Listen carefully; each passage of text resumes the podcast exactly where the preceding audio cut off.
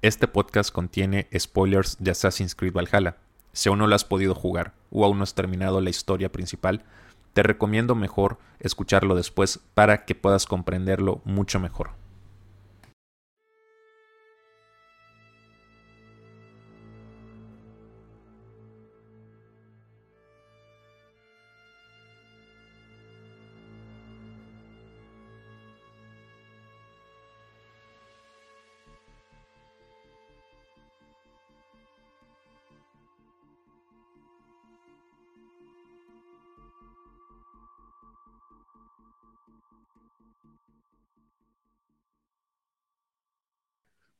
Hola, ¿qué tal amigos? ¿Cómo están? Bienvenidos a este primer podcast de Assassin's Creed Latam en 2021. Yo soy Carlos Cuevas y hoy me acompaña un gran amigo de la comunidad y, un gran amigo mío también. Me da mucho gusto desde Chile, la red Erudito Cristóforus. ¿Cómo estás, amigo?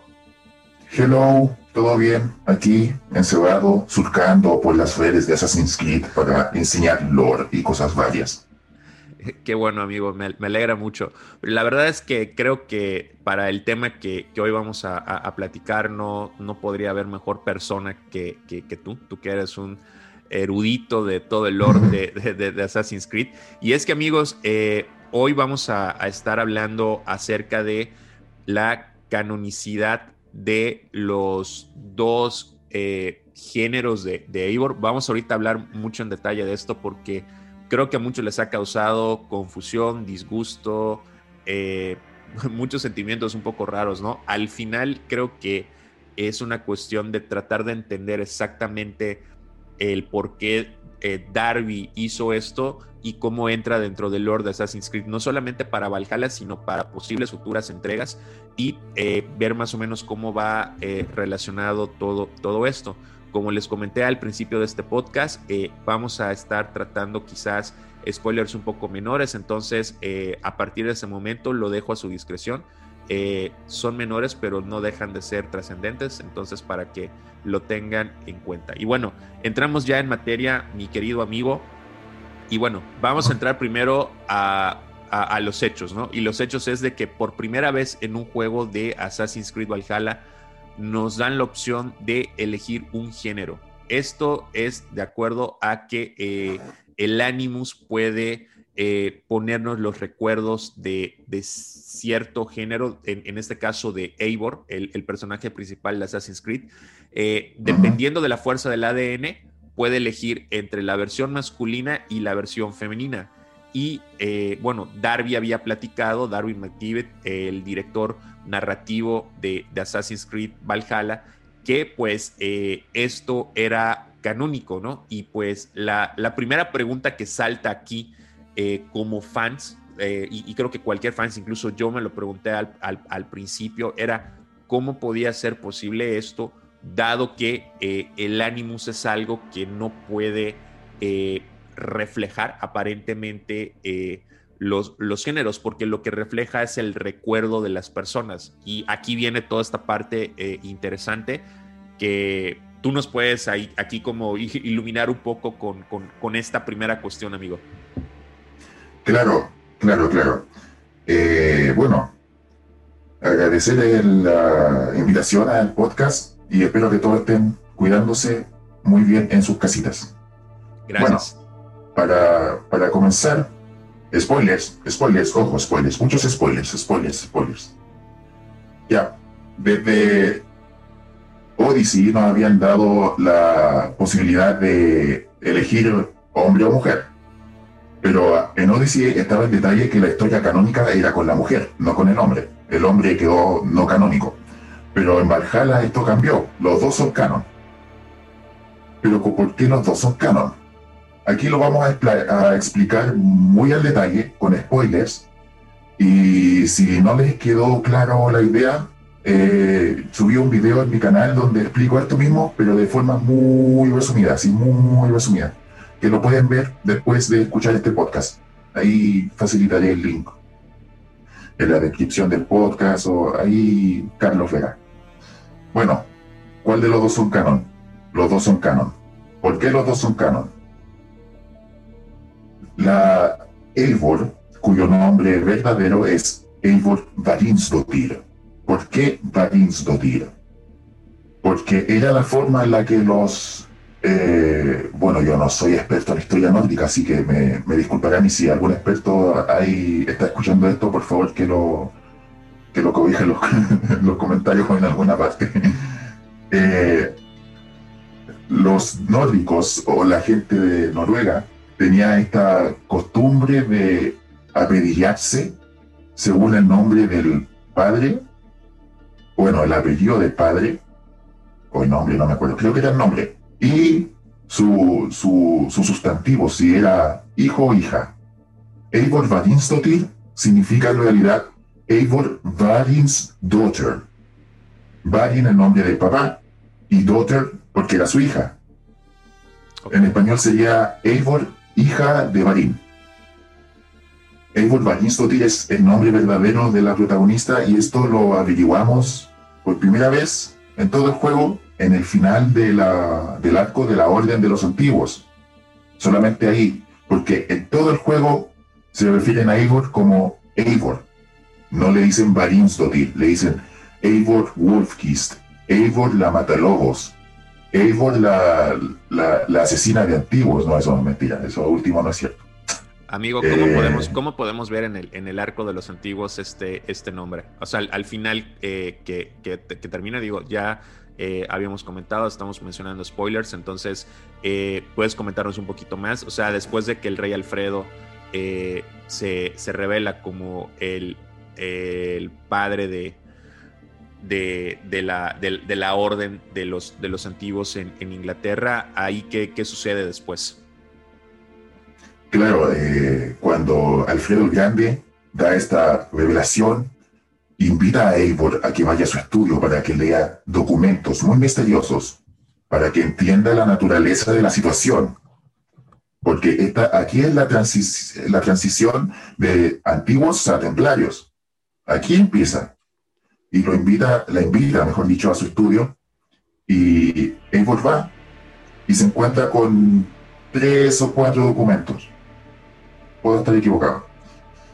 Uno de esos documentos habla de una carta que un seguidor le envió a Carlos Magno ad- advirtiéndole de la existencia de la orden en su propia corte, eh, periodos muy antiguos para la historia de Valhalla. Eh, otro documento explicando el plan de Alfredo de purgar a todos los antiguos y renacerlos como los templarios. Y un documento que menciona a Eivor y a Sigurd llegando a, a este nuevo, nuevo territorio, ¿no? Que sería England. Sí, yo lo digo en inglés porque juego, juego en inglés. En este documento, eh, el asistente de Alfredo Grande, Gudum o algo así, que soy súper malo para los nombres, eh, le explica que los ocultos llegaron a, a England. Sí, efectivamente, lo- los antiguos, o más bien Alfredo Grande y su asistente, ya sabían que los ocultos habían regresado a England, a Inglaterra. Y mencionan que los ocultos se habían asentado en, el, en un pueblito manejado por eh, y Eivor. Lo gracioso es que aquí en este, en este documento mencionan a Sigurd y a Eivor con apellidos, cosa que no, no ha pasado en el, en el juego. Si ustedes se dan cuenta, nunca mencionan a Eivor por su apellido, sino por su, su apodo, que sería Wolfkist o Matalobo, si ustedes lo juegan en español. Ya, estos apellidos, ¿cuáles son? Sigurd Styrbjörnsson, Sigurd, hijo de Styrbjörn, Styrbjörn siendo el, el padre adoptivo de Eivor que vemos en el juego, y Eivor Varinsdottir, confirmando que Eivor efectivamente es mujer. O sea, en la historia, en la parte del pasado de Assassin's Creed, Eivor es una mujer. Es canónicamente mujer. Pero ¿qué hay de la otra parte, del Eivor masculino? Si ustedes se dan cuenta, al principio de Valhalla, en el mismo prólogo, donde Leila Hassan estaba viviendo los recuerdos de una Eivor pequeña, una niña. Eh, hay un montaje donde la simulación empieza como a colapsar. Una escena que a mí me gustó bastante, como que la simulación empieza a, a buguearse, a, tener estos glitch extraños propios del Animus. Y se, se explica que Leila revivió un momento en donde dos hilos de ADN estaban teniendo conflicto con la mente de Eivor, porque eso no, es no solamente es causa de un glitch del ánimo, sino que es una, un tema totalmente psicológico. Dos mentes peleándose por un solo cuerpo. Y que se activó desde ahí, desde el momento en el que el lobo mordió a Eivor. Entonces Leila se, se pregunta, ¿por qué pasó esto? Me duele la cabeza, ¿por qué sufro? Y Rebecca, que se revela después que es Rebecca Kane, la que ayudaba a Desmond anteriormente, le dice que el ánimo se está detectando dos hilos de ADN. Y no, no, no, no, no tiene explicación de por qué. Pero le da la elección a Leila de elegir cuál hilo de ADN seguir. Si seguir el hilo femenino o el hilo masculino, o hacer que el ánimo se elija dependiendo de la situación, dependiendo de que si la, si la sincronización es más fuerte con el hilo de Eivor mujer o el hilo de Eivor hombre. ¿Sí? ¿Todo bien hasta ahí? Yo, creo, que, yo creo que ah, con, con, esta explicación que das me queda, eh, me queda más, más claro y supongo que, a todos los que nos están escuchando igual. Y me surge ahorita esta, esta, esta nueva pregunta. Eh, aquí tendríamos que entrar, eh, vuelvo a repetirlo, a otros spoilers que eh, espero que ya todos hayan terminado el juego y que hayan seguido la recomendación que les he estado dando eh, muchas veces a, varios que preguntan por qué. Aquí tendríamos que hablar entonces, amigo, un poco acerca de lo que sucede en las misiones que eh, tiene que hacer Eivor con Valkia, ¿no? La sacerdotisa, se me fue el nombre como, no visionaria, es esta, esta chica que le da a beber pócimas a, a Eivor. vemos la, primera misión en, Noruega y luego tenemos otras en, Inglaterra. Y, aquí ya tendríamos que, entonces, eh, para, para, entender esto que nos acabas de decir, eh, partir ahorita de, lo que sucede con, con estas misiones, ¿no? Claro, para dar la respuesta definitiva con detalles de por qué Eivor masculino también es canónico, hay que hablar de las misiones de los en el mundo de los sueños y de las y las de y las anomalías. Eh, sí. claro, claro, claro. siento, cierta duda ahí, entonces a lo mejor entonces yo estoy mal.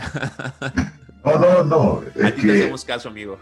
Las, anomalías son, son otra forma de, explicar lo que pasa en el mundo de los sueños de Igor, pero desde otra perspectiva, de la perspectiva de alguien más. Ok. Sí. Pero sí que ya podemos hablar de ese tema para detallar un poquito. Bueno. Tú explícanos, eres nuestro guía. El mundo de los sueños de Eivor. Resulta que es una manera natural y revelada por primera vez en eh, la franquicia de Assassin's Creed, donde se nos muestra una forma natural de revivir las memorias genéticas de un individuo, sin ánimos, sin máquina. se han, se, han, se han hecho algunas referencias en los archivos del multijugador de Assassin's Creed Revelations, donde Warren Vidic decía que cosas como el, el inconsciente colectivo y esto, estas premoniciones no eran más que, que, manifestaciones de la memoria genética y que el Animus podía eh, simular todo eso en tercera dimensión. Aquí se nos, ahí, ahí, se mencionó por primera vez, pero aquí se demuestra por primera vez. Ya. Es, muy importante esto que, que comentas porque eh, puede surgir de pronto eh, cierta confusión en los fans de decir que Ubisoft está tratando de, innovar o de meter eh, ciertas reglas y demás. Y, qué bueno que, puedes eh, precisar tan exacto que hay una referencia de hace exactamente unos 10 años que ya tiene Revelations y que 10 años después eh, eh, eh, sigue, sigue vigente. A lo mejor era algo que no conocía mucho los, los, fans, el, fan promedio, pero que pues gracias a ti ya estamos pudiendo hilar las, las cosas, ¿no? Claro, claro, sí. Todo tiene una aplicación en Assassin's Creed con leyes de Assassin's Creed. Hay que, hay que investigarlo, nomás hay que indagarlo. Bueno, en fin. Mundo de los sueños de Eivor, que, que se, se activan al beber esta poción que hace Valka, eh, mezclando ingredientes muy raros. Incluso podemos ver una escena en donde ella escupe la poción. Ay, bueno, en fin. Eh, ¿Qué pasa ahí? La primera ilusión no es una ilusión totalmente eh, precisa, sino que es la punta del iceberg, en donde eh, no, no, no, exploramos el mundo de los sueños como lo hacemos en Inglaterra, sino que es un paseo, un paseo mágico entre comillas, donde Eivor va caminando por, por una tormenta de nieve y va encontrándose con las norias, con las moiras que diga, Nornir en inglés, las que hilan el destino en la mitología nórdica, que son tres. Me olvidé de sus nombres, porque soy pésimo con los nombres. Eh, y ellas van diciendo cosas que vuelven a repetir cuando ya indagamos en el mundo de los sueños en Inglaterra. Eh, va explorando y de repente se encuentra a Sigurd, que le falta un brazo, y le dice algo como, no fue tu culpa, Harry, sino que esto ya estaba predestinado. No me acuerdo bien del diálogo exacto, lo sé en inglés, pero eh, estamos aquí hablando en español. Sí. Eh, y, Sigurd eh, desaparece, hace Fash, y después vemos a un lobo gigante. Y ahí se termina la primera, la primera exploración al mundo de los sueños. La segunda, ya vamos hacia Asgard, el reino de los Aesir, Odín, Thor, Tyr, etcétera, etcétera, etcétera. Asgard es un lugar donde iban los guerreros fuertes al Valhalla, el paraíso de, de la mitología nórdica, aquellos que morían en combate y de forma honorable. Valhalla era un pasillo, un lugar en Asgard. Y Asgard correspondía al reino de los Aesir, uno de los nueve mundos de la mitología nórdica. Allí, eh, Eivor empieza a tener las mismas experiencias que Odín, pero experiencias así directas. Ella puede saber lo que él piensa, ella puede hacer lo que él hace, ella puede ver lo que él ve. Es como si fuese un ánimos, como si estuviese viviendo las memorias de Odín. Pero lo maravilloso aquí es que, y aquí entra un tema totalmente psicológico, del subconsciente.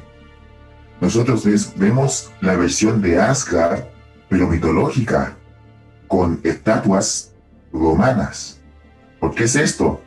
Porque Estamos viendo las memorias de Odín, pero desde el subconsciente de Eivor, desde, su, conocimiento de la mitología nórdica. Acá no vemos Isus, acá no vemos tecnología, acá no, no vemos rascacielos resplandecientes, ¿no? Aquí vemos palacios mágicos, entidades mágicas, enanos y cosas así. Entonces. Eh, perdón, perdóname, eh, amigo, que, te interrumpa, pero qué, qué padre que, digas esto porque también es muy importante para que lo puedan entender muchos fans. Eh, la parte mitológica a mí eh, de Assassin's Creed Valhalla es algo que creo que me encantó. De hecho, a, mí personalmente me gustó mucho más de lo que vimos con la Atlántida en, en Odyssey. Creo que nunca hemos tenido una representación tan padre de la mitología nórdica, incluso para mí me gustó más que lo que vi en God of War, pero sé que a muchos fans eh, les, les puede un poco todavía como que este tema de la mitología en Assassin's Creed, pero creo que la explicación que acabas de dar es muy buena y es muy importante porque como mencionas, o sea, aquí estas, estas eh, visiones que, que, que, tiene Eivor son interpretaciones que él da desde la cosmogonía que él tenía de, del mismo Odino, entonces por eso obviamente no lo podemos ver como... Eh, realmente, eh, digamos, eh, sucedió, o sea, en, el sentido arquitectónico o, físico, ¿no? Digamos que lo que importa mucho más allá de cómo se ve o estéticamente esa, esa historia, lo que importa es la, la, la, historia en sí, ¿no? correctamente. Es una manera de hacer participar al jugador para que ellos eh, investiguen por su propia cuenta y vayan reconociendo las pistas a lo largo del juego. Eh, bueno, cuando Eivor comienza su primera exploración ya como si fuese un sueño lúcido, eh, hay una batalla entre los Asgardianos y los Jotun de Jotunheim, estos gigantes de hielo que vienen de otro mundo, Jotunheim, otro de los nueve mundos de la mitología nórdica. Y hay una batalla, y los Asgardianos ganan. Eh, Odín, o más bien conocido como Javi entre los suyos, ¿por qué Javi? Odín tiene muchos nombres, era como, como, como, como Javi, el colgado, el grande, tenía muchos nombres. Javi es un nombre específico que se menciona en Javamal, los escritos del Altísimo, un texto que menciona la ética de los guerreros nórdicos y cuyo texto influencia mucho Valhalla, debo decir. Por eso se le llama Javi. Bueno, en fin. Javi eh, comienza a, a, a tener miedo. ¿Por qué? Porque vio una profecía en la que Ragnarok va, a iniciar y él va a morir. ¿A manos de qué? Todavía no lo sabe, pero su muerte está profetizada y hace de todo, de todo para, para evitarla. Se convierte en un verdadero imbécil. Se convierte eh, en otra persona por, por, por la desesperación. Empieza a hacer cosas malas por búsqueda del conocimiento y para evitar su muerte y la de los suyos. El primer arco de Asgard, para no alargarla tanto, vamos a hacer un resumen. Eh, trata de Odín dándose cuenta de esta profecía de alguien que está actuando a espaldas de los asgardianos para ocultar a alguien. El plan para de los Jotun para poder acabar con Odín porque aparentemente estaban en un conflicto que se refleja en la mitología nórdica. No solamente los Aesir y los Vanir, los Vanir eran otro grupo de dioses nórdicos, de, otra, de otro grupo. No solamente eran ellos, sino que también eran entre los Jotun, los gigantes de hielo. Aquí viene todo el concepto de Ragnarok, esta pelea que acabará con el mundo y hará que renazca de nuevo donde la mayoría de los dioses nórdicos van a morir en plena batalla. Eso es el arco de Asgard.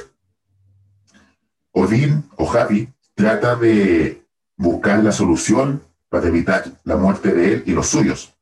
La primera solución tiene que ver con una, con una edificación enorme, una torre, que, que proyecta un escudo. Pero esto termina siendo otra conspiración para matar a Javi y esa solución no funciona. Entonces Javi, eh, usando la referencia que sus otros, eh, que sus otros compañeros hicieron sobre, oye, allá los Jotun tienen una opción de traspasar su alma a objetos o a otros seres vivos. Entonces Javi, con toda su determinación, viaja a ese otro reino para saber cómo hacerlo y salvar a los suyos. Y ahí termina el primer sueño. El segundo sueño, Jotunheim. Este es sin dudas un regalo para aquellos fans de antaño, porque tiene muchas referencias y muchas cosas. Tiene, tiene referencia a los Isu que eh, hemos estado viendo durante todo este tiempo: Minerva, Juno, Júpiter. Y, y probablemente Jotunheim haya sido el lugar donde estaba el gran templo en la vida real. Algunos documentos en, esparcidos por el mundo de los sueños da a entender que los nueve mundos de la mitología nórdica son en realidad distintas partes del planeta, no simulaciones como se tenía teorizado anteriormente, sino que eran otras partes del planeta. Asgard probablemente era Noruega. Jotunheim probablemente era Norteamérica, específicamente el lugar donde estaba el Gran Templo. Y no se sabe con exactitud cuál, ah, cuál es el equivalente, el equivalente de los otros reinos. Probablemente Midgard sea el mundo entero y sus subdivisiones sean los otros reinos de, la mitología nórdica. Bueno, en, este segundo, en esta segunda parte, Odín intenta, eh, intenta ver por dónde puede comenzar su investigación sobre cómo hacer, cómo extraer el alma y enviarla a otro lugar, o cómo protegerla de, del inminente Ragnarok. Entonces ahí se encuentra con, con otros personajes, otras entidades que efectivamente eran gigantes de hielo los sueños de Eivor, pero que tienen su equivalencia en, en, el, en la sociedad Isu. Su, su, su primer contacto fue una, bueno, no exactamente su primer contacto, pero el personaje uno de los personajes importantes con los que se encuentra por primera vez era Alicia, conocida en, los mundos, eh, en el mundo del sueño de Eivor como Angboda. Una... Uh, los nombres siempre se me hacen complicados y siempre, siempre la pronunciación. Pido disculpas a todos los fanáticos de la, de la mitología nórdica. Somos dos, no te preocupes. pero me, me murió, me murió. Pero Angboda era compañera esposa de Loki en la mitología nórdica. ¿Y cómo podemos saber que es Alicia? Eh, en primer lugar, no sé si esto se respeta en, en, en, la traducción al español, pero en la versión en inglés, la actriz de voz que da Alicia es la misma de Angboda, la misma, y esto se repite para otros personajes. Eh, bueno, y también por un texto que hay en la mismísima casa de Angboda, que menciona que está trabajando en un método para obligar a decir todos la verdad. Y como saben, Alicia era la diosa de la verdad de los hechos. Así que ahí está el equivalente. Le dice, le pregunta a Anvoda que exactamente ahí está hablando con, con Juno, obviamente no llamada como Juno, sino como su contraparte en la mitología nórdica, cuyo nombre olvidé, porque soy malo para los nombres. Pero estaba hablando con Juno sobre, sobre qué hacer con, con, esta peste que era la humanidad. Al interrumpir la conversación, Javi le pregunta a la bruja Angvoda, ahí le dice bruja, eh, ¿cómo, cómo, cómo, de qué trata esta, este método de sacar el jugur? Jugur era como le decían al alma en idioma nórdico, el jugur. A, a un cuerpo y hacer que te pueda salvarse. Entonces, Juno, por su nombre en equivalente nórdico, cuyo nombre olvidé, eh, le, menciona, ah, tú buscas el hidromiel. Creo que así se llama la versión en español. Sí. ¿Me podrías... Hidromiel, ok. Tú buscas la hidromiel. O tú buscas the mead, meat en inglés. Eh, y Alicia le dice, cállate, no digas nada. Pero eso ya, ya, resulta ser muy tarde porque Javi, siendo un ser que busca, busca conocimiento, ya empieza a, insistir en qué es esta hidromiel. Claro. Ah, ahí, me acordé el nombre, Hirokin. Hirokin era como se conocía Juno allí. Eh, y bueno, Hirokin Juno se va de ahí y Alicia le dice, bueno, más bien a Voda. Bueno, ustedes ya saben. Eh, le dice, mira, yo te cuento si tú me dices o si tú haces algo por mí, pero conéctame estos, estos ítems que necesito para mi poción. Y yo te digo, eventualmente Javi termina haciéndolo y él toma, incluso él llega a tomar la poción por petición de Agvoda. Y resulta que ella estaba haciendo una poción para decir la verdad. Entonces ella conspira contra Javi junto con Loki. Ahí Loki aparece en escena. Ya, ya había aparecido en el arco asgardiano, en, en, la en la segunda parte más bien del mundo de los sueños. Y ahí se ve un Loki que es eh, eh, personificado como este dios que hace malicias y engaña a la gente. Que, y, se nota que él tiene algo entre manos. Bueno, en el, en el asgardiano, Javi había cometido atrocidades contra un pequeño lobo que se revela que era Fenrir, el hijo de Loki. No lo mata, pero lo deja malherido. Bueno, Angvoda resulta que es la madre de este pequeño lobo. Y por eso conspira contra Javi para que él diga sus verdaderas intenciones y, pueda detener su, ataque antes de que mate a su, su preciado hijo. Javi dice que él desea matar al lobo, pero no puede por juramento de no salpicar la sangre de Loki jamás.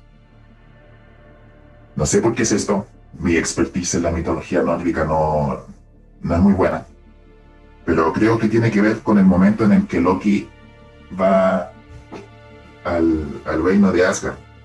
Es adoptado, bueno, no adoptado, sino aceptado por, por los dioses asgardianos. Bueno, luego de tal ataque, Javi se despierta colgado. Y esta es una referencia a, un hecho de la mitología nórdica en donde Odín se ahorcó y, se apuñaló a sí mismo, no sé si con un cuchillo o con una lanza, para ir al mundo de los muertos y, obtener más conocimiento. Ahí lo vemos ahorcado y, y Queen, que estaba hablando antes con Anvoda, lo libera y le dice, eh, le dice, entiendo tu, tu, tu, búsqueda por la hidromiel, deja que te ayude. Entonces los dos planean una estrategia para robar ese conocimiento de dos gigantes de hielo. Gunlordur, que es la equivalente de Minerva, y Sutungur, que es el, el equivalente de Júpiter. Y lo gracioso es que lo que, y lo que a mí más me gustó, es que los mismos actores de voz que dieron vida a Júpiter y Minerva en la versión inglesa de Assassin's Creed, ahí de Juno también, vuelven a hacer lo mismo aquí, pero con, otros, con estos personajes nuevos. los identifiqué inmediatamente, fue como, se, formó una sonrisa en mi, en mi rostro, como el gato de Alicia en el País de las Maravillas. bueno, aquí empieza un plan. Javi eh, comienza a moverse para lograr que Sutungur y Gudlordur le den la hidromiel, por las buenas o por las malas. En el camino de todo este plan, conoce a Júpiter, bueno, Sutungur, y le dice, oye, quiero hacer X. Y Sutungur le dice, bueno, si quieres hacer X, digo X porque no me acuerdo exactamente lo que tenía que hacer Javi en la misión, en la quest. Pero era algo para ganarse la confianza de Sutungur. Creo que era adquirir un barril de cerveza gigante que podía cambiar de tamaño. Y bueno, Sutungur le dice, haz X y tendrás mi, mi, mi, favor. Pero ojo, Javi. Tendrás mi favor, pero no tendrás el favor de toda esta ciudad. Así que cuidado. Esa ciudad se llamaba Utgard. La ciudad de Utgard. Bueno, al realizar X y al obtener el favor de Sutungur,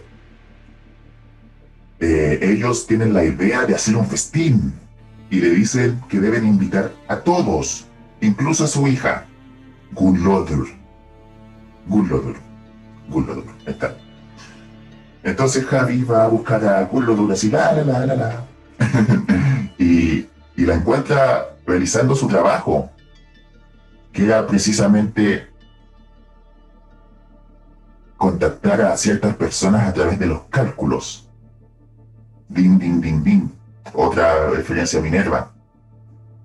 Más que una referencia a una pista para decir, oye, esta es Minerva. Guiño, guiño. Y la vemos interactuando con el ojo, un artefacto mencionado en Assassin's Creed 3 que permite a Minerva simular otros futuros y hablar con esas personas a través, de mensajes pregrabados. Programación. Pero vemos que su primer, o bueno, no el primero, sino que sus primeros intentos por hacer contacto con esta gente fallan. Entonces, al verse desanimada, acepta la invitación de Javi para ir al festín de Sutungur. Y cuando ellos se van, en el ojo hay una persona que dice, ¿Y tú quién eres? O who are you? Esta persona resulta ser el auditore, que dice, ¿quién eres tú? ¿O tú quién eres? ¿O who are you? Cuando conoce a Minerva en, en la bóveda del Vaticano, en, al final de Assassin's Creed 2. Pero ella no se da cuenta. Efectivamente, ella se da cuenta después. Buenísimo. Esa, esa referencia no la tenía ubicada y me acabas de hacer que me explote el cerebro. Sí, sí, sí, sí. Por eso te digo que es, eh, esta segunda parte, bueno, sí, segunda parte. Esta segunda parte de, de los sueños es un regalo, junto con otra parte del juego. Entonces, el festín eh, es un éxito y entre medio de la conmoción que deja el festín, porque todos están borrachos, todos están ebrios, eh, Javi aprovecha de ir a la bóveda de Utgard, que posiblemente sea el gran templo. Al entrar hay una referencia a las seis soluciones que nos mencionó Juno en Assassin's Creed 3 para salvar al mundo, pero todas fracasaron. Las cuatro torres, los anillos, eh, hablar con gente del futuro, em, enviar los frutos al espacio para poder salvar al mundo mediante pensamientos, em, transformar el cuerpo de los Isu a, a, uno de un material que pueda resistir la gran catástrofe, o meter, su meter sus mentes a máquinas, servidores. Pero se nos revela que había un séptimo, la hidromiel, que efectivamente es un método que sale del sexto método. La única diferencia es que en el séptimo método, la mente de Lisu no iría a máquinas, sino que a seres vivos, específicamente humanos. Javi obtiene la hidromiel, pero al salir del gran templo se entera que Sutungur lo estaba esperando para pelear. Y se da cuenta que Loki había acusado a Javi de que estaba robando en el gran templo y Sutungur fue a, fue a detenerlo. Pelea, pero Javi resulta victorioso y se va al, al, pozo, de, al pozo de Mimir, donde habían acordado él y Hiroki reunirse una vez que Javi hubiese tenido éxito. Bueno,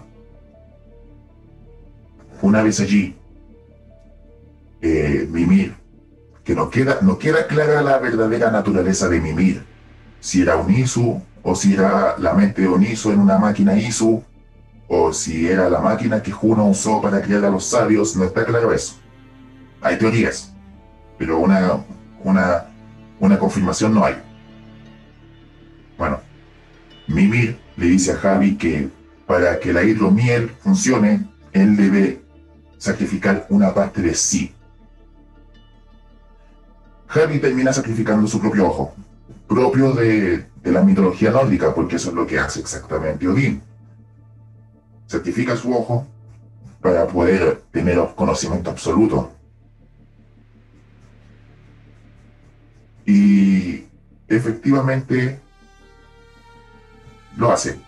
Lo, lo agarra con, su, con, sus dedos y como lo hiciese Itachi Uchiha en Naruto Shippuden, se lo sacó. Y lo hizo Squitch y, y la máquina lo reconoció. Bueno, más bien el pozo. Ahí se revela que, que Hero Queen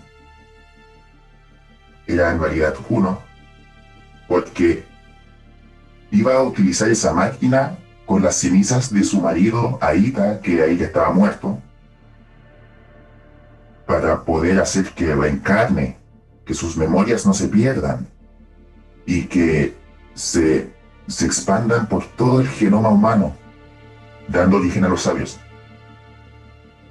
Javi no hace eso en ese lugar, sino que tiene la hidromiel y se va de Jotunheim y vuelve a Asgard.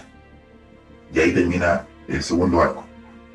El tercer arco, Asgard parte 2, es relativamente corto, porque al llegar, Asgard está en un ambiente muy triste, está como más nublado, no hay, no hay casi sol. El sol está tapado por las nubes, como quieran llevarle. Ahí se dirige al lugar donde estaba eh, Tyr, ¿Por qué? Porque anteriormente la primera parte de Asgard le había pedido a un enano que hiciese un cordón indestructible que pueda dominar a la bestia, Fenrir.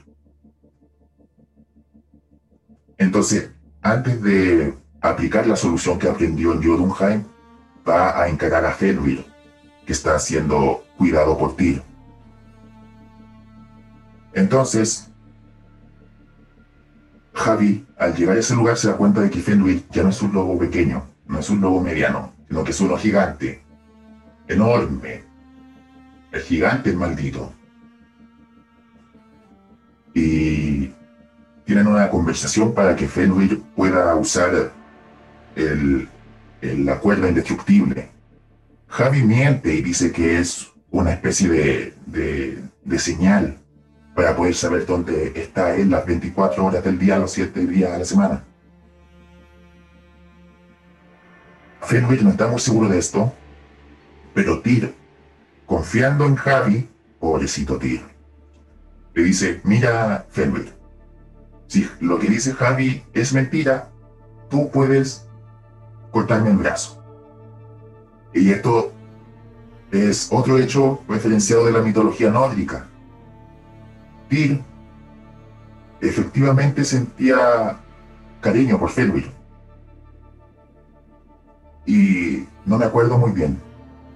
Pero en un acuerdo, Tyr dijo, mira Fenrir, si todo esto sale mal, toma mi mano, mi mano perfecta, con la que yo peleo. Si tú te llevas mi mano, te vas a llevar todas mis habilidades para combatir porque yo dependo de esta mano. en el sueño de los, en el mundo de los sueños de Eivor, esto vuelve a pasar y Fenrir le corta la mano a ti, el antebrazo, el derecho. Eh, Javi pelea con Fenrir, lo vence, no lo mata por su juramento, pero lo vence y lo, lo logra domar. Y bueno, ahí se supone que Javi había escapado de la muerte porque su muerte vendría por las manos de Fenrir. Pero no. Eso no evitó que Ragnarok, que Ragnarok sucediera. Bueno, en el momento de Ragnarok, Javi pone todo para aplicar el método que aprendió en Jotunheim y elige a siete de sus más grandes amigos, socios, colegas, para poder hacer uso de este método. Está Odín, está Thor, está Tyr, está Freya, que era una Vanir. Freya era Vanir, no era Aesir, pero era esposa de Odín. Era Vanir. Aquellos que jugaron God of War van a entender por qué. Porque God of War igual da la misma, prácticamente la misma explicación que la mitología nórdica.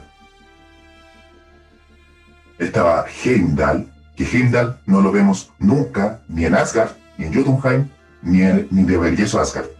No lo vemos. No interactuamos con él, pero podemos leer notas que él deja repartidos por el mundo. Y hay tres Isus desconocidos de... tres Isus desconocidos. Tres Isus desconocidos que no interactuamos con ellos tampoco, sino que se nos dejó incógnitos para para teorizar quiénes son. Y de hecho, yo encontré a uno de estos tres en el, en el, en el, en Asgard. No interactuamos con ellos, no son interactuables, pero encontré a una. Y se parece a Cassandra.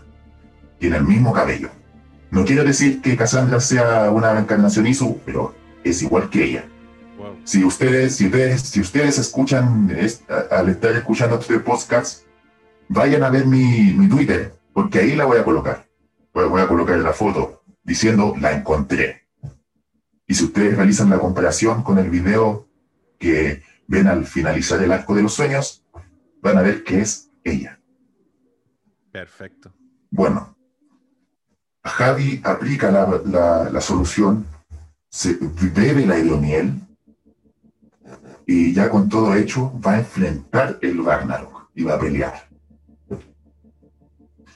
Bueno, todo este resumen fue para explicar que Eivor masculino efectivamente es canónico porque es Odín. Resulta que Valhalla nos da la revelación de que estuvimos experimentando la sensación que sería revivir las memorias de un sabio. No exactamente un sabio, porque están los sabios y están las reencarnaciones de los Isu nórdicos. Pero efectivamente, esto sería revivir los recuerdos de, alguien que tiene memorias ISU también, como los sabios. Eivor masculino es un avatar creado por el Animus a partir de la memoria genética de Odín que está en el ADN de Eivor. Es por eso que el Animus detecta dos hilos de ADN, como si dos personas estuviesen habitando el mismo cuerpo. Y por alguna razón el ADN de Odín estaba haciendo cositas a la mente de Eivor en el, en el periodo histórico, ¿no? Digamos que lo que hace el Animus entonces es reflejar, por decir, eh, la mente del espíritu Isu masculino de Javi eh, en, dentro de la simulación, ¿no? O sea, es, es un poco eh, e, esa parte, ¿no? Que reflejar, yo diría interpretar. Ok, buenísimo. Pero sí, Javi eh, es la personificación de Odín en los sueños de Eivor.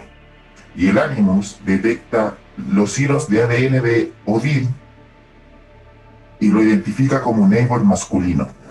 Pero Eivor masculino jamás existió es Eivor Varinsdottir, la mujer, la que existe en la historia de Assassin's Creed. Eivor masculino es canónico, pero como un avatar creado por el Animus. Buenísimo, buenísimo.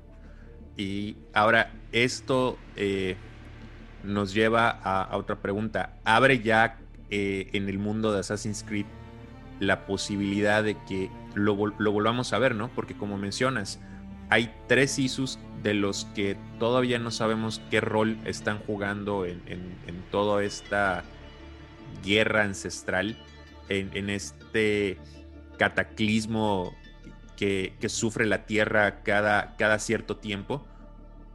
Y estaríamos abiertos entonces a poder ver más de, esto, ¿no? Porque eh, pudimos darnos cuenta que no solamente fue Javi quien pudo eh, traspasar, digamos, eh, o tener esta opción de, de que su alma pueda trascender y reencarnar en futuras generaciones. O, o, me equivoco, amigo? De hecho, es súper súper bueno que lo menciones porque en uno de estos documentos que vemos al final del arco de la orden de los antiguos, vemos que mencionan a los sabios. Para ese entonces, los antiguos ya tenían, ya tenían conocimiento de los sabios, las reencarnaciones de Aita. Aita. ¿Mm? Específicamente Aita. ¿Por qué? ¿Por qué? ¿Por qué lo digo de esta forma? Porque la gente está empezando a llamar a Eivor como, como una sabia, cuando eso no es correcto. Claro. Hay que diferenciar entre, como dices, ¿no? entre los sabios y las reencarnaciones ISO. Claro, no es correcto decir que Eivor era una sabia porque ella no es la reencarnación de Aita. Bueno, en primer lugar eso. Y en segundo lugar, porque en el juego no se llama a, las reencarnaciones de, de los Isus nórdicos como sabios, no se incluye en el conjunto, ¿sí? Solo Aita. En ninguna, Sí, solo ahí no, no, no, se incluye en el conjunto de sabios a las reencarnaciones de Vir, a las reencarnaciones de Tyr, a las reencarnaciones de Thor, a las reencarnaciones de bla, bla, bla, bla. No, mm, mm, en ningún momento, en ninguna parte del juego. Y esto lo confirmo. Y varios de, mi de mis colegas también pueden confirmar esto. Por eso, no, no, no hay que confundir. Ahora, Los sabios... Sigurd es reencarnación de Aita, ¿no? No. Esa, esa es otra duda. No, ya lo que iba a explicar. Esto era solamente un, un paréntesis para, para tenerlo, tenerlo en cuenta. Ok. Los sabios son solamente las reencarnaciones de Aida. Y en ese documento que vemos al final de la Orden de los Antiguos también se menciona a otras reencarnaciones. Y hay un pequeño detalle aquí. Estas reencarnaciones solamente aparecen una vez en toda la vida. Solo una vez. O sea que ya no vamos a poder ver otra reencarnación de Odín o de Javi. No se, confirma si los Isu nórdicos son efectivamente esta especie de reencarnación que solamente sucede una vez en toda la existencia. No se dice nada. Probablemente sí, probablemente no. También mencionan que Jesús pudo haber sido la reencarnación de un Isu, probablemente el Isu líder del Edén que se menciona en los DLC de Odyssey. Esto es una teoría es una teoría. Pero se menciona que Jesús probablemente, probablemente haya sido una de estas reencarnaciones que suceden una vez en toda la vida. Pero no se confirma. No se confirma porque quiere que los jugadores hagamos nuestras teorías y, y, podamos debatir sanamente. Bueno, Javi, bueno, Eivor, más bien, no es la única reencarnación de los dioses nórdicos que vemos en Valhalla. Eivor es Odín. Sigurd es Tyr. ¿Estás seguro que aquí es full spoilers? bueno, supongo que sí. Basim es Loki. Claro. Eh, Svala, la mamá de Valka, es Freya. Halfdan Halfdan Ragnarsson, que lo vemos en el arco de Rubik, eh, Rubik, eh, no, Yurivikshire, ahí está, Yurivikshire. El, el, el, hijo de Ragnar que manejaba un martillo, ¿sí? ¿Te acuerdas? Sí. Ya, él era Thor. Él es la reencarnación de Thor.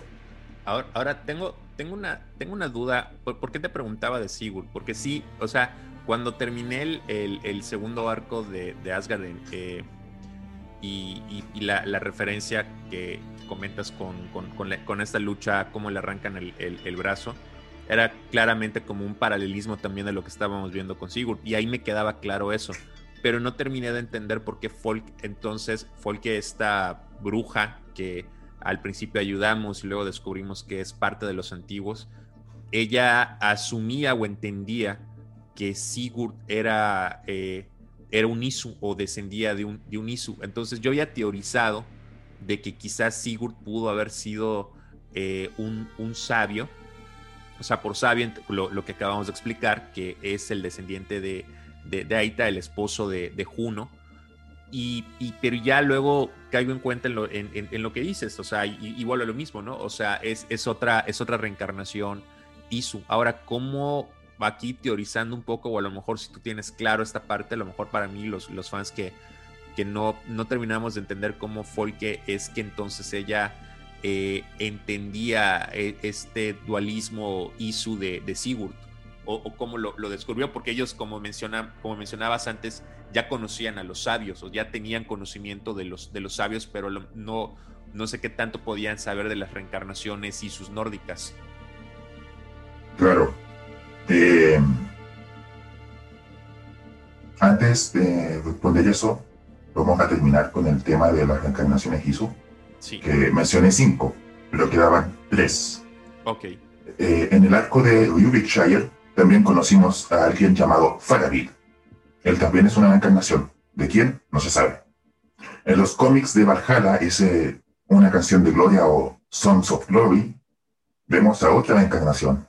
La, la, bruja que estaba loca, que tenía, eh, eh, tenía problemas en su psiquis.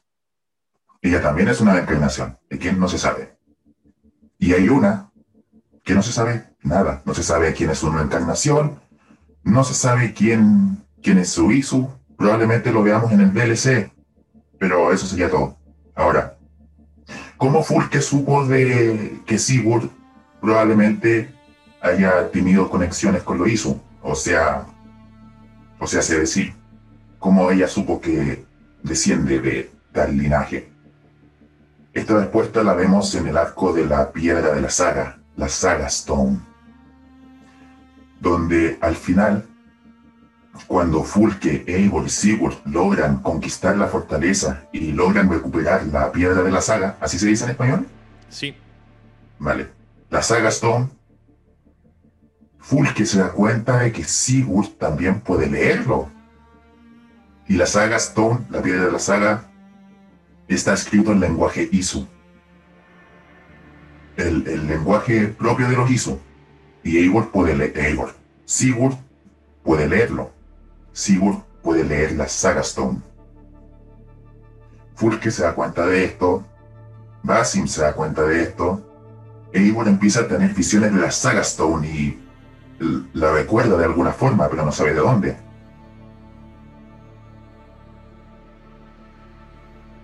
Y Basim también empieza a mirar a Eivor de forma extraña. Aquí es cuando Fulke se da cuenta de que Sigurd probablemente tenga que ver con los ISO. Y se, se revela a sí misma como una miembro de los antiguos para poder, para poder, eh, o sea, no se revela como miembro per se, se revela como una de las seguidoras del rey Alfredo, ¿no? Alfredo el Grande. Sí. Y le dice a Alfredo la idea de que en vez de llevarse a Eivor en esa escena como un trueque para hacer que los reinos estén en paz temporalmente, que se lleve a Sigurd, porque él dice ser un dios y eso es hereje para usted, señor rey. Entonces el rey Alfredo accede y se lleva a Sigurd, en donde Fulke empieza a hacer experimentos con él, al tal grado de torturarlo en estas torturas, y esto se, se, informa en las notas que escribe Fulke, que podemos encontrar en, en ¿cómo se llama esta parte? estaba Sudex en el sur, a Kent, que en español es Sent. podemos encontrar notas escritas por ella en su base, en donde dice que a medida que las no, no exactamente, pero dice, a medida que las torturas eh, proceden, Sigurd empieza a hablar cosas, incluso en sus sueños. Y es aquí donde quiero corregirme a mí mismo, porque de los tres ISU que, no, que dije que no existían, o sea que no sabemos, me equivoqué. De esos tres, de esos tres hay uno que sí sabemos su, su, su encarnación y no lo vemos en el juego porque él ya murió para el tiempo en el que pasa Valhalla. Ya. No sé si te acuerdas de estas notas de, de Rick Sogur. Sí. Ya. En esas 10 páginas nos nombran, no, nos dicen la saga de alguien llamado Rig. Y ese Rig era la encarnación de Heimdall. Ok. Bueno, Fulke empieza a examinar a Sigurd y empieza a darse cuenta de que está mencionando a alguien llamado Señor de la Justicia, Lord of Justice.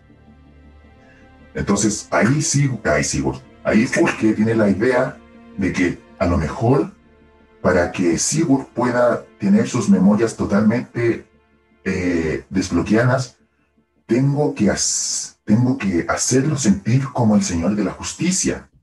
Tyr.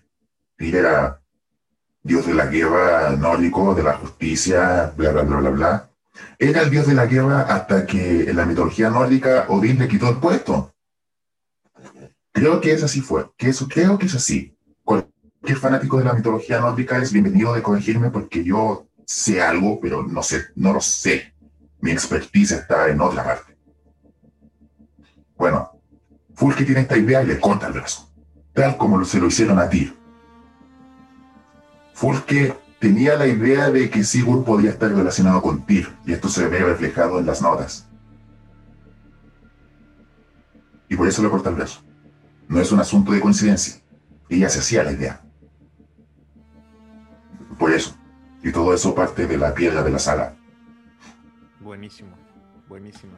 Amigo, pues creo que con esta masterclass que nos acabas de dar, de mitología nórdica, de Lord Isu, de Lord Isu y de eh, toda, toda esta parte de eh, trasfondo un poquito de la historia entre Sigurd y Folky, creo que eh, para muchos, muchos, muchos fans les va a quedar más claro toda, todo este concepto de, de, Assassin's Creed Valhalla. y fíjate que bueno, leyendo algunos comentarios o viendo reviews de, otros amigos de otras comunidades que eh, siempre comentaban eso, ¿no? Eh, que había que prestarle mucha atención a, estas, misiones de, Asgard, porque si bien no te piden dentro de la dentro del juego que las termines, bueno, me no, no estoy muy seguro porque yo las, las hice apenas tuve el nivel suficiente para para realizarlas, pero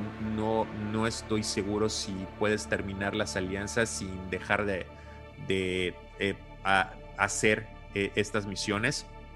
Habría que preguntarle a lo mejor a los fans o si alguien que nos esté escuchando ha, no sé, terminado el juego sin hacer estas misiones, pues no los puede decir, pero eh, al, al, final creo que esta es la clave medular para entender no solamente Valhalla, sino entender un poco más de los Isus y el lore de, de, Assassin's Creed y entender por qué eh, de algún modo Darby nos había prometido que iban a haber muchas conexiones, muchas referencias de muchos juegos de Assassin's Creed eh, dentro de Valhalla y, y, pues ahí están, ¿no? Yo creo que es nada más como saber buscarle y tratar de hilar los, los hechos y pues agradecido con la vida de que tengamos a alguien como tu amigo que eh, se fije mucho de estos detalles.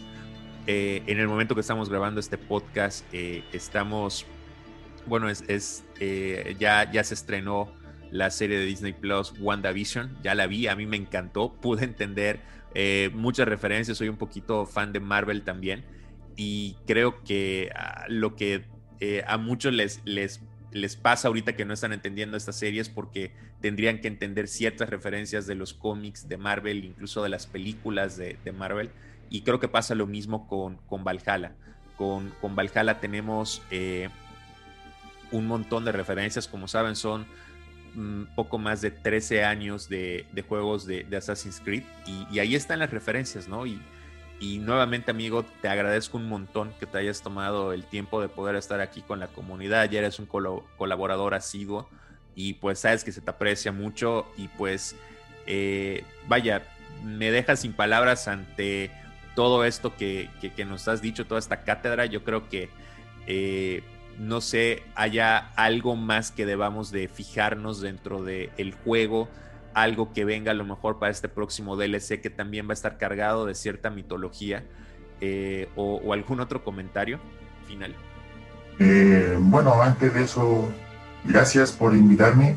Eh, me, me, alegra mucho explicar el lore de Assassin's Creed y sobre todo gracias por darme las instancias de ayudar de forma masiva a aquellos que se les complica este tema de lore de Assassin's Creed porque eh, es cierto que puede ser difícil de entender, sobre todo cuando añaden conceptos fantásticos que en realidad no son fantásticos y que tienen su, su explicación en la ciencia ficción.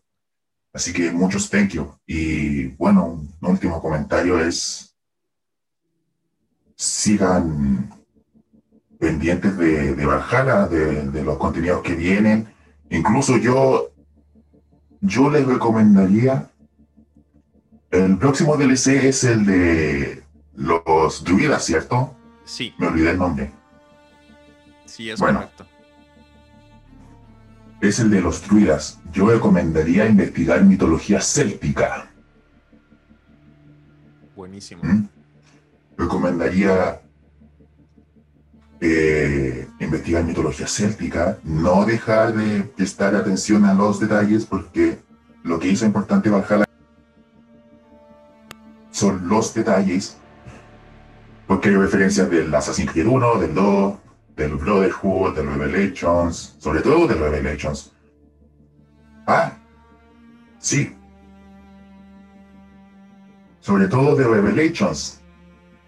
A lo mejor Valhalla nos confirmó que la ciudad que vemos en Revelations destruirse era en realidad Utgard. Ok. Porque, porque esa escena la volvemos a ver en Valhalla. Ya. Y. Y hay del Dread, del, Black Flag, hay de todo. Sí, sí, la verdad es que hay, por, por, referencias no, no, hemos parado. referencias nos faltan, referencias nos faltan. Así, Así que eso, eso, tengan, tengan ojo en los detalles. Y si tienen alguna duda o pregunta, consulta, eh, hágansela a los chicos de Assassin Latam, háganmela a mí en Twitter, hashtag, hashtag, arroba la red de erudito, cualquier pregunta, no existen las preguntas tontas, solo existen las personas que no las hacen. Esa, esa es mi, ese es mi lema, las preguntas tontas no existen, así que no tengan miedo de preguntar algo obvio o algo que ya todos sepan. No, no, pregunten, no, pregunten. Preguntando se llega a Roma. Así que eso. Y para un próximo podcast nos estaremos viendo. Claro que sí. Eh, y por favor, eh, chequen aquí en, los comentarios del podcast, en, la reseña. Ahí está la, el canal de YouTube de, nuestro amigo Erudito. les estamos poniendo el canal, les estamos poniendo el link del video que hizo eh, resumido de todo esto que acabamos de hablar. Y por supuesto también está su Twitter, aunque ya también lo dijo, es la red Erudito. Chicos, si llegaron hasta este punto del podcast, les agradezco muchísimo y pues bueno, nos vamos a escuchar nuevamente en otro más. No dejen de seguir todas las redes de Assassin's Creed Latam. Estamos como Assassin's Creed Latam en Facebook y en Instagram, como Assassin Latam en Twitter. Y mis redes son eh, Twitter, Facebook, Instagram y Twitch. Carlos Cuevas Val. Les mando un fuerte abrazo. Espero que estén arrancando muy bien el año y nos vemos en el siguiente episodio. Hasta luego. Cuídense todos.